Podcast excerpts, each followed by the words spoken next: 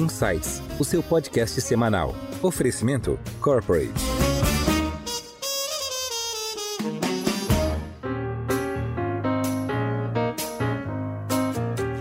Olá, bem-vindos a mais um episódio do Insights, o seu podcast semanal com ideias que provocam um novo jeito de pensar. Eu sou a Priscila Forbes e hoje nós vamos conversar com a varejista Bemol, que celebra 80 anos com um modelo de negócios desenvolvido e baseado na região norte do Brasil. São 34 lojas físicas, 36 farmácias e quatro mercados nos estados do Amazonas, Rondônia, Roraima e Acre, e além de um e-commerce que atende todo o Brasil. Qual é o segredo para obter sucesso em uma região com a maior extensão territorial do país e, ao mesmo tempo, com uma das menores populações? Quais são os planos para os próximos anos para esta empresa criada em 1942? Quem nos traz as respostas é o diretor-presidente da Bemol, o Denis Benchimol Minev. Denis, seja bem-vindo ao Insights. Priscila, obrigado. Uma alegria estar aqui com você. Bacana. E quem está conosco hoje também é o diretor do Bradesco Corporate One, o Alexandre Panico. Panico, bem-vindo de volta. Obrigado, Pri. É um prazer estar aqui, principalmente com o Denis, um dos clientes, referências empresariais do Brasil. Muito bom. Denis, a nossa primeira pergunta é mais no sentido de pedir para você apresentar a Bemol para os nossos ouvintes, né? A gente já falou um pouquinho, né, dos estados onde vocês atuam, que a empresa foi fundada ali em 42, mas queria que você contasse brevemente um pouco da história de vocês, onde e como vocês atuam. Obrigado. Nós, como você mencionou, operamos na Amazônia, focados na Amazônia Ocidental, né, que são os quatro estados, aqueles mais distantes, mas até tem gente que tem dúvida se eles existem, né? Ali o Acre, Rondônia, Roraima, Amazonas. A Bemol foi fundada por três irmãos, que são de origem marroquina, que vieram para a Amazônia na época da borracha. Na época da borracha, cerca de 1860 até 1920, nós viemos, na época, são imigrantes judeus, que é, Marrocos não estava numa situação boa para judeus, e nós acabamos vindo para a região. E aqui, no início, até prosperando um pouco com a borracha, mas depois não fomos tão bem. E aí viemos para Manaus e foi fundada a Bemol em 1942. De lá para cá, nós crescemos, e eu sou a terceira geração da empresa. A empresa, em 80 anos, só teve três, eu como terceiro presidente. Né? Mas, assim, hoje vivemos um momento bom na empresa, de crescimento, temos investido muito em toda a frente digital. A Bemol sempre foi uma empresa líder em investimento em TI. Nós fomos o primeiro varejista, em 1999, a implantar SAP no Brasil. E de lá para cá continuamos a fazer investimentos, sempre focados nos nossos clientes aqui da Amazônia Ocidental. Por isso, às vezes, muita gente não ouve falar da gente, a gente gosta dos nossos clientes, nós somos focados nessa região e focados em cada vez mais adensar o nosso relacionamento com os clientes por aqui. Denis, aproveitando, né, essa vanguarda, né, que a companhia tem, né, e vocês são uma das referências, né, você é um patrimônio da região. Eu diria até que é uma referência do Brasil, né, que se desenvolver nesse ambiente não é para qualquer um, né. Vocês conhecem profundamente a região norte do país, assim, nessa Amazônia Ocidental, como você coloca, né. Como é que é crescer, né, continuamente? Como é continuar crescendo? Como é que se desenvolve nesse lugar? Como é que você leva valor agregado para o seu cliente, para o seu consumidor, para que você continue esse processo de crescimento num ambiente onde a gente sabe que a floresta é altamente importante, né? Tem uma relevância e a gente tem uma situação onde a população ela é relativamente pequena diante do tamanho todo que a região tem. Conta para gente um pouco. Bem, a primeira coisa que acho que se aplica a todo negócio é você ter um conhecimento profundo de onde você opera a Amazônia normalmente é vista como uma coisa só. Eu posso lhe dizer que lidar com um cliente em Boa Vista, em Roraima, é muito diferente de lidar em Rio Branco. E mesmo o ambiente, a logística, o crédito, as economias são muito diferentes. É muito diferente lidar com um ribeirinho no estado do Amazonas e com um agricultor no interior de Rondônia. a origem das pessoas é diferente. Você tem comunidades tradicionais indígenas e você tem cearenses que vieram depois para a Amazônia. Já no sul, você tem os paranaenses e os conhecidos como catarinas que ocuparam Rondônia. São públicos muito diferentes, paisagens diferentes, ambientes diferentes, e nós nos adaptamos em cada um dos lugares onde nós operamos aqueles costumes locais e aquele conhecimento local necessário.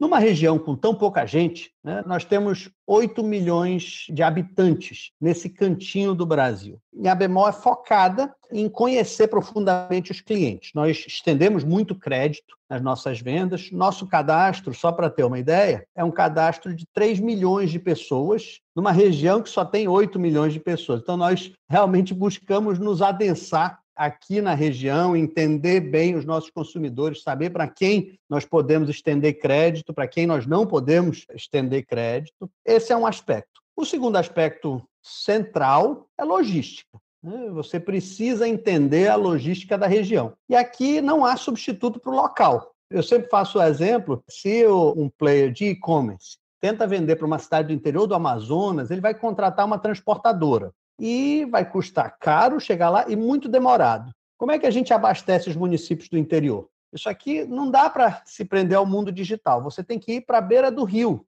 para ver qual é o barco que vai para que município. Não dá para comprar online, não dá para mandar um e-mail. Você tem que conhecer o capitão do barco e contratar o capitão do barco que vai para aquela comunidade, para aquela cidade. E aí sim, você pode fazer as vendas com entregas rápidas. E por rápido eu quero dizer cinco dias, uma semana, às vezes menos, mas muitas vezes não é possível. Então, acho que o conhecimento local e o conhecimento acumulado né, de gerações é insubstituível. Denis, você tocou nesse ponto da logística e eu ia te perguntar justamente em relação ao e-commerce de vocês, né? O quanto ele representa nas vendas da Bemol, né? O quanto ainda são vendas ali nas lojas físicas versus o que, que é vendido online. E vocês trabalham, então, estou entendendo, com parceiros nessa parte da logística ou vocês têm uma logística própria também? É, nós, nossa operação hoje se divide assim: nós temos 34 lojas em 18 municípios, mas nós operamos em 70 municípios. A Amazônia Ocidental, só para dar uma ideia, ela tem 150 municípios. Nos municípios onde nós não temos loja, nós temos uma operação que nós chamamos do e-commerce caboclo, é a versão local do e-commerce. Ela é diferente porque não dá para se ater aos mesmos princípios de vender, por exemplo, na capital de São Paulo, mesmo no interior de São Paulo. As pessoas não têm cartão de crédito, por exemplo, e muitas não têm conta bancária, então não dá para vender por cartão de crédito. Nós precisamos estender crédito. Então, nós, por exemplo, tomamos muito risco de crédito. Você tem o que eu chamo de bebês financeiros, clientes que aparecem e não têm nenhum histórico. Ele pode ter 50 anos de idade, mas se você procurar no, no Serasa ou SPC, não tem nada. Essa Ele é não bancarizado, apareceu. né? É uma população não bancarizada. É, não é só não bancarizado, é, ele nunca apareceu em nenhum banco de dados Serasa SPC, que é até mais amplo do que só bancos, né? Ele nunca abriu um crediário, ele nunca teve cartão de crédito, ele nunca teve um produto financeiro, né?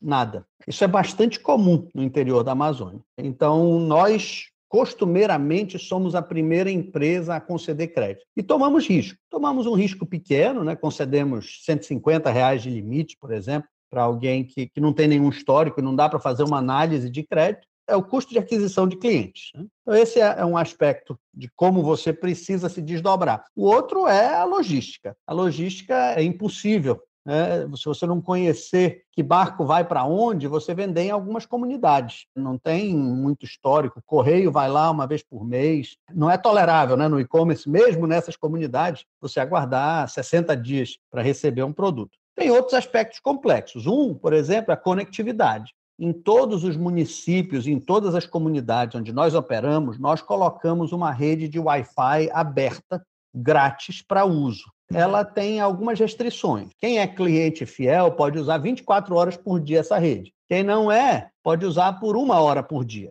E aí até é uma forma de estimular um grau de fidelidade. Aqui na região, a conectividade, aquela barreira que no resto do Brasil a gente já passou, aquele desespero de alguns anos atrás de você sair caçando uma rede Wi-Fi e ficar pedindo senha, aqui ainda é verdade. E por último, tem a questão da confiança. Para isso, acho que o consumidor do interior de São Paulo, de onde quer que seja, ele já está acostumado a pedir online e ter confiança que vai chegar. Aqui, nós, em geral, colocamos um pequeno quiosque com uma pessoa no município. Isso é suficiente para dar essa confiança de que a pessoa tem alguém com quem lidar. Ele nem vai nessa pessoa, ele não precisa ficar consultando essa pessoa, mas só o fato de ter alguém no seu município, na sua cidade, normalmente um quiosque ou no supermercado principal da cidade, alguma coisa assim, já dá confiança. Então, tem esse contorno sociológico para dar segurança ao cliente, para ele ter confiança de comprar online. Só respondendo também a sua pergunta, hoje as nossas vendas online respondem a pouco mais de 20% das nossas vendas. A maior parte ainda é venda no varejo físico. Mas o nosso crescimento online tem sido de mais de 100% ao ano já há alguns anos em alta. Eu vou aproveitar para conectar aqui um negócio que eu acho que é interessante, né? Essa conectividade que você leva para essa população que ainda não tem tamanho, acesso a essa informação, é ISD na veia, né? Você leva a capacidade do cara estar tá socialmente integrado às informações. Aí eu aproveito para falar sobre a bemol no mundo do ISD, né? E recentemente, inclusive, nós tivemos o prazer, como Bradesco, de trabalhar em conjunto com o Grupo Bemol numa emissão de uma DBN Venture Verde, né? E eu queria que você comentasse um pouco sobre os objetivos, a, como é que vocês encaram o ISD dentro do Grupo Bemol, como é essa jornada para vocês? Nosso compromisso dentro dessa debenture é de nos tornar uma empresa certificada do sistema B até 2023. É, eu confesso, é um baita desafio, mas nós estamos muito animados com isso. E aproveitando, você bota a corda no próprio pescoço e agora não tem mais como retroceder, né? Então até ajuda o incentivo. Na questão regional, eu acho que quando você é, como a Bemol, uma empresa muito significativa na economia regional, e numa economia onde as deficiências são tremendas, eu gosto de sinalizar, as imagens da Amazônia sempre são muito ligadas a desmatamento, destruição ambiental e coisas assim. Mas é importante lembrar que a Amazônia também tem os piores indicadores sociais do Brasil. A expectativa de vida aqui, principalmente nos municípios do interior e ainda mais nas comunidades ribeirinhas, comumente é abaixo dos 70 anos e às vezes abaixo dos 60. Isso aqui é África subsaariana. Mesma coisa com os indicadores de educação. Então, as perspectivas são ruins para grande parte da população, e isso obviamente é ruim, mas também abre uma oportunidade. Um baixo investimento, por exemplo, em conectividade, nós temos um impacto grande. A conectividade é um dos nossos investimentos foco e nos últimos anos, por exemplo, nós patrocinamos, né, financiamos, tomando participação em provedores de internet no interior para que eles passassem fibra nas cidades do interior. Isso aqui é bom para o nosso negócio, a gente precisa que as pessoas estejam conectadas à internet para que o nosso modelo de negócios funcione bem, para que o nosso diferencial seja maior versus o varejo local e mesmo versus aos concorrentes da internet. Nós estamos presentes, nós conseguimos entregar em alguns municípios em dois dias, a gente sempre monitora, enquanto que o e-commerce nacional entrega em 15 dias. Então, esse é, por exemplo, um diferencial. Nós também gostamos de ver onde há mais oportunidades de negócio. Então, fizemos alguns anos atrás, começamos a investir em energia solar. Hoje temos as maiores plantas da região norte, fornecendo energia tanto para as nossas lojas, mas também vendendo para os nossos clientes, via geração distribuída, né? que é uma modalidade que tem crescido muito no Brasil e que na Amazônia também é bem promissora. Então, do nosso ponto de vista, ESG é um ótimo chapéu para incluir uma série dos negócios que nos interessam e que têm um impacto regional bem significativo. Então, a gente vê muita oportunidade, vai continuar investindo e pretende ser parte da solução aqui na região. Legal. Bom, a gente falou de várias eh, iniciativas aqui pró-desenvolvimento da região, né? Falamos de fontes alternativas de energia, da conectividade, né, da, da internet. Denis, queria te perguntar em termos de meios de pagamento, né? A gente acabou de falar que você atende uma população que não tem registro, né, de, nem de crédito, nem de transações e que muitas vezes toma o primeiro crédito da vida junto a bemol. Mas você já tem também, por outro lado, né, no outro lado do espectro, você tem aqueles clientes que já estão mais digitalizados, que utilizam inclusive o aplicativo para fazer as compras, que fazem pagamento via Pix, né? Tem alguma iniciativa no sentido de meios de pagamentos e de desenvolver essa parte aí de não só do aplicativo, mas possivelmente de alguma carteira digital? É, nós temos uma iniciativa que vamos lançar agora, no, no mês de abril, que é o lançamento da conta bemol. É, a conta bemol é uma conta digital com foco exatamente nos nossos clientes mais desbancarizados, principalmente em municípios onde hoje ou não tem uma agência bancária, ou se tiver, é, normalmente é do Banco Postal ou coisa assim. Ou ah, tem correspondentes bancários, né? Inclusive do é. Bradesco, que tem. O Bradesco tem todo canto, né? Em todos os municípios. Né? É. A gente acredita que tem um espaço grande, porque muitos dos bancos ainda têm modelos de negócio um pouco rígidos para a Amazônia. O Bradesco é o mais flexível, tá? E é quem mais consegue penetrar. No interior do Amazonas tem Bradesco, acho que em quase todos os municípios. Mas ainda tem um volume de população que não está sendo atendida. A gente espera tentar se posicionar para conseguir conquistar parte desses clientes. Como nós conhecemos por conceder crédito para a venda de geladeira ou de televisores, nós também estamos começando a emprestar dinheiro para esses clientes e, e, vamos buscar encontrar modelos que se adequem aqui na região. A gente acha que também faz parte da nossa responsabilidade, vou chamar ESG, essa concessão de crédito, essa inclusão por meio de serviços financeiros. Então, tem, tem uma grande oportunidade, é só que ela é difícil de ser explorada, porque os nossos modelos de negócio e mesmo os modelos mentais financeiros normalmente estão calcados em dados. Né? Olha, você puxa o histórico do cliente e você consegue avaliar. Nesse Aqui, caso, você não tem os dados, né? O mais difícil é você obter esses dados, né? É, e do nosso ponto de vista, é um custo que a gente está disposto a pagar. Para adquirir um cliente, tem uma pequena perda. Isso faz parte do nosso modelo de negócio. Para obter esse dado, e uma vez com esse dado, aí a gente consegue ser mais competitivo e, e prestar vários outros tipos de serviço, inclusive financeiros. Em Foco que aqui, né, eu acho que, né, Denis, tem uma situação bem interessante, né, além do ISD que você leva, além de fazer parte do negócio da Bemol, que é financiar o próprio cliente, tem uma situação que o cliente bemol ele se sente fiel, ele se sente reconhecido quando ele tem essa permissão, né? E aí melhora todos os índices creditícios porque ser cliente da bemol faz a diferença aí na região, né? Aliás, tem essa referência toda. E aí eu conecto com a história da família, né? Desde quando você começou a comentar aqui de 1930, né, quando vocês chegaram no Amazonas, aí na Amazônia e tudo mais. E eu queria falar um pouquinho, né, já que você é nosso conselheiro lá na Fundação Amazônia Sustentável, que é uma iniciativa do governo da Amazonas com o Bradesco e outros bancos que fazem parte desse processo. E é uma honra ter você como conselheiro do Bradesco e dos outros bancos nessa iniciativa. E eu queria que você comentasse um pouco, né? A gente vivendo esse momento dos projetos de sustentabilidade, da Amazônia globalmente sendo uma referência, seja ela às vezes positiva ou negativa, mas como é que a gente está nesse sentido? Como é que você vê esse processo de preservação? Como é que você enxerga essa necessidade de avançar nesse tema? Essa, obviamente, é uma pergunta difícil. Obrigado, Panico. Eu servi alguns anos atrás como secretário de Planejamento do Estado do Amazonas, de 2007 a 2009. E de lá para cá tenho me engajado com uma série ou de ONGs voltadas tanto para conservação quanto alívio de pobreza ou para investimento de impacto.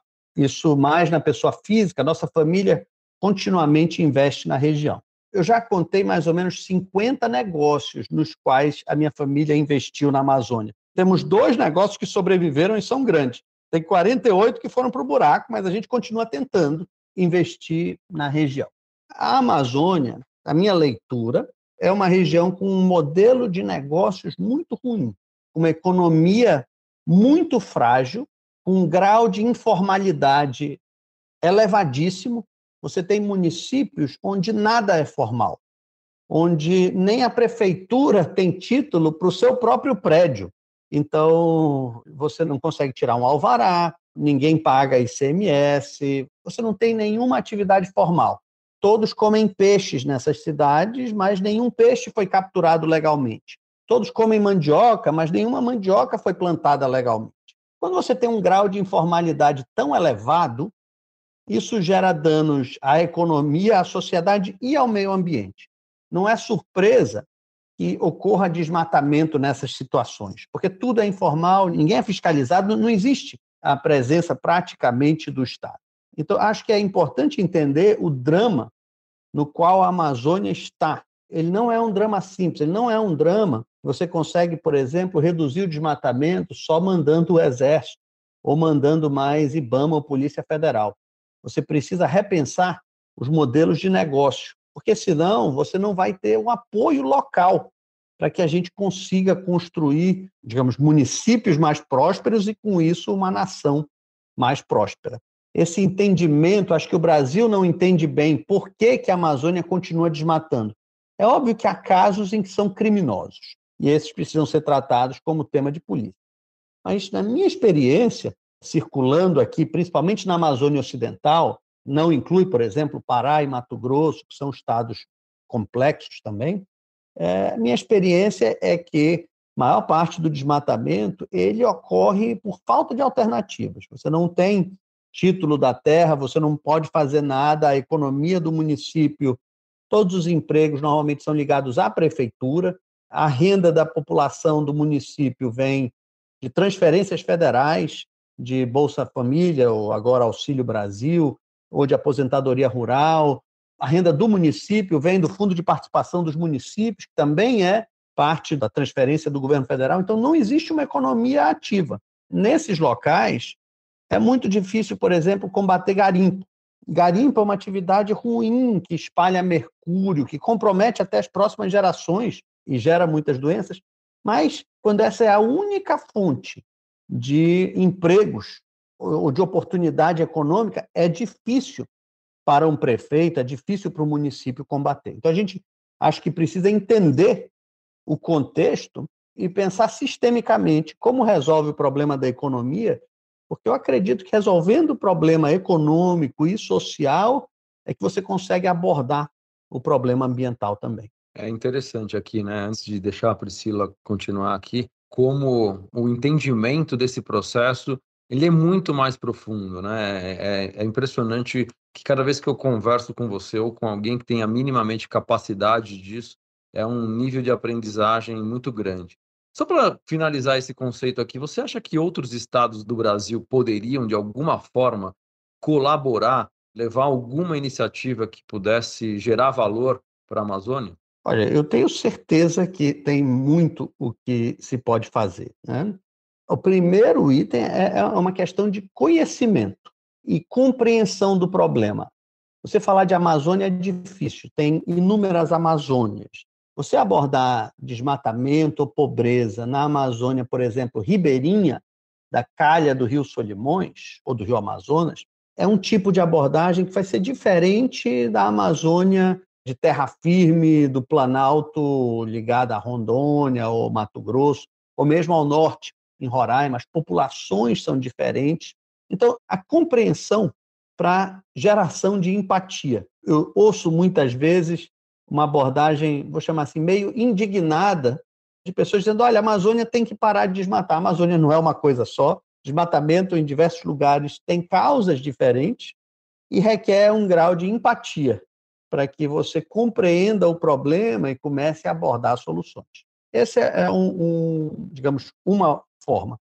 A outra, eu, eu sempre peço ambição no que diz respeito à Amazônia. A ambição de querer zerar o desmatamento é muito pouco. Isso aqui é supostamente um dos maiores patrimônios do Brasil, com imensa biodiversidade. É um lugar incrível.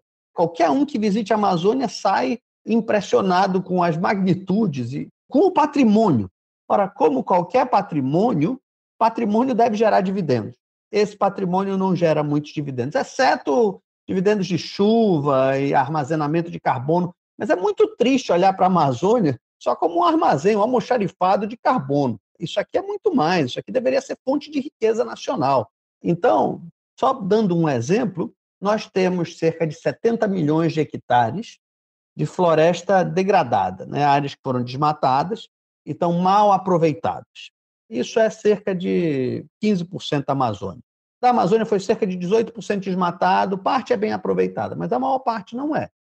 Um grande programa nacional para reflorestar isso aqui, para reflorestar economicamente, para ganhar dinheiro, para fazer negócios, para dar segurança alimentar, você plantar desde o açaí, a banana, o cacau, café, tem números, e aí também depende da região, o que, que se adequa a cada região. Você fazer um programa de escala mundial, o maior do mundo, de restauração florestal, em busca de lucro, em busca de prosperidade, é o tipo de ambição que a gente espera e que gostaria que o Brasil tivesse no que diz respeito à Amazônia. O que, que seria viável, Denis, para essa parte de recuperação? Você está falando aí mais das culturas mais ligadas a. Você falou cacau, café. O açaí não teria força, como é um produto que é desejado até no exterior, né? Virou sinônimo de saúde o açaí. Tem outras empresas também explorando outros ingredientes amazônicos, até para cosméticos. O que mais que poderia ser feito nessas áreas aí, que hoje você disse que são degradadas, mas que poderiam ser recuperadas? Olha, Priscila, de novo, depende de que Amazônia. Eu, por exemplo, sou investidor em várias empresas de restauração florestal, mas cada uma delas se adequa à região onde opera. Então, por exemplo, eu sou investidor de uma empresa em Roraima, que comprou áreas de pasto e está plantando cacau, banana, açaí e algumas espécies florestais em busca de madeira. Pau de balsa, cedro, mogno. Então, lá, esse é o modelo mais adequado, até o índice pluviométrico e coisas desse tipo, que tem uma variação significativa dentro da Amazônia. Já dentro, por exemplo, no leste do Pará, nós investimos em uma startup que planta macaúba dentro de pastos. Então, você mantém o pasto lá. Macaúba é uma palmeira que gera um óleo parecido com óleo de dendê. Então, você uhum. adensa, você tem benefícios de carbono.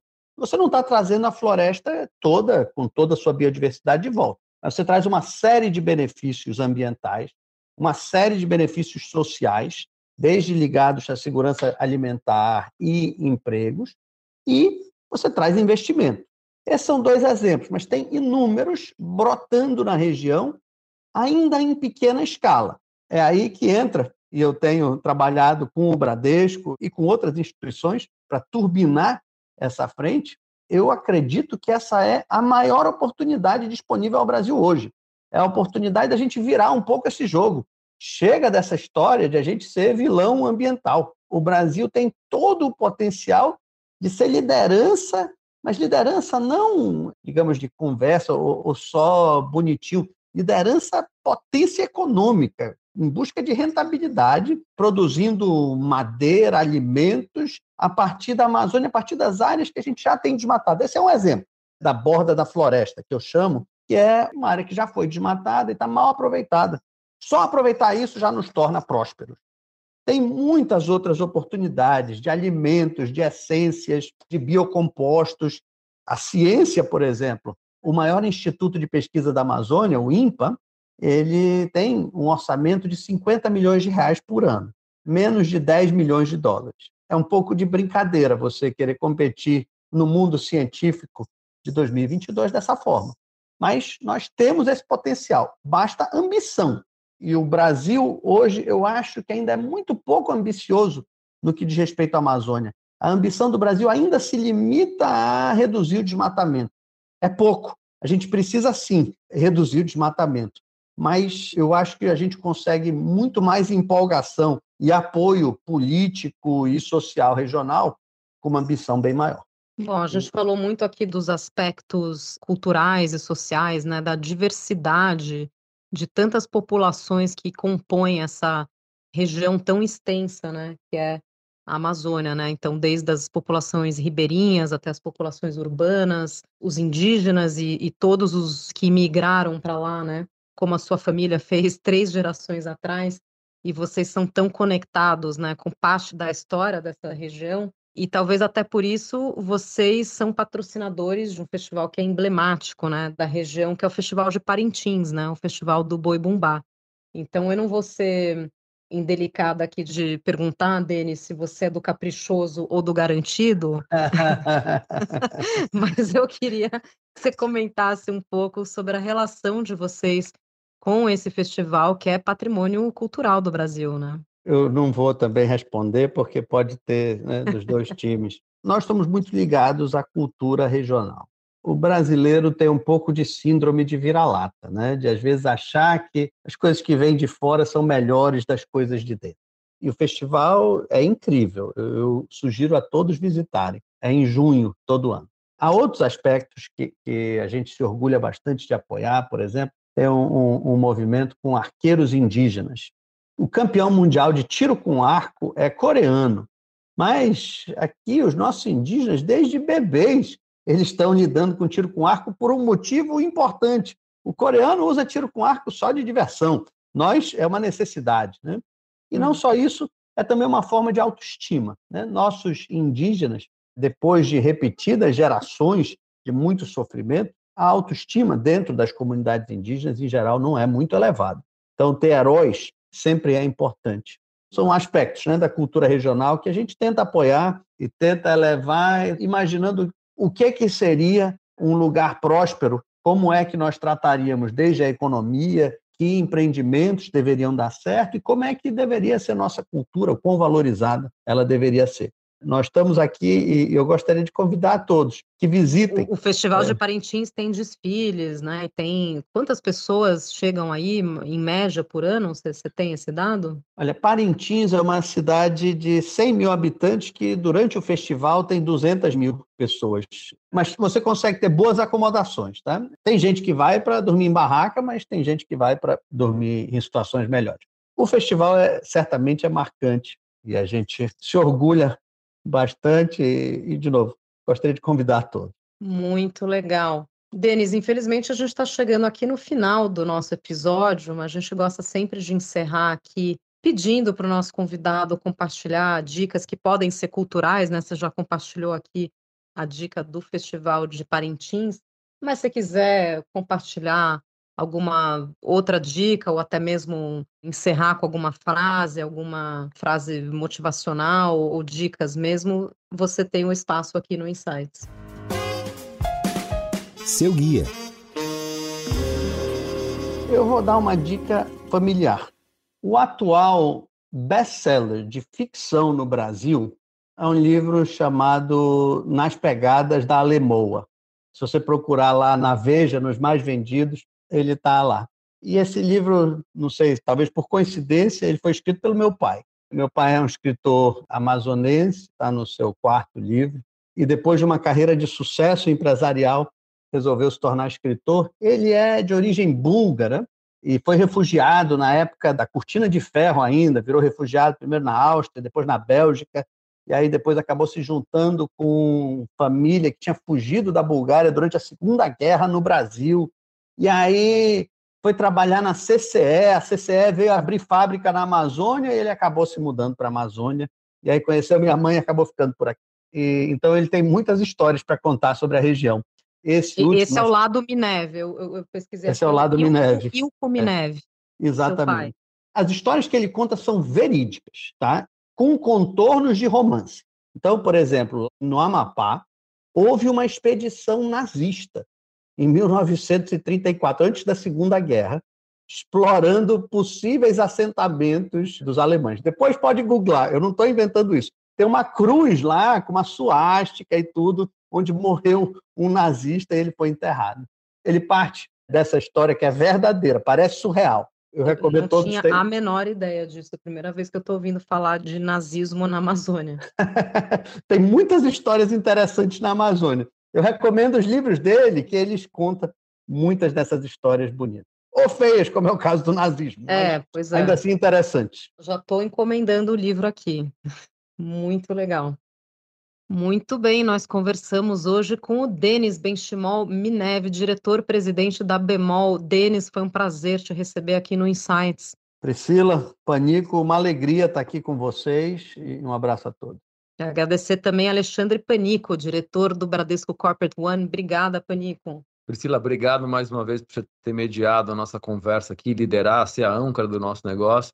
É um prazer estar com o Denis, né? Sempre é uma conversa extremamente de aprendizagem, né? Sempre traz uma coisa nova, e até porque ele fala de um mundo que a gente ainda não conhece e que a gente tem que sim suportar que esse mundo seja sustentável. Denis, muito obrigado pela tua presença mais uma vez. E vocês que nos acompanham já sabem que toda semana tem um episódio novo no seu Insights. Tchau, até a próxima!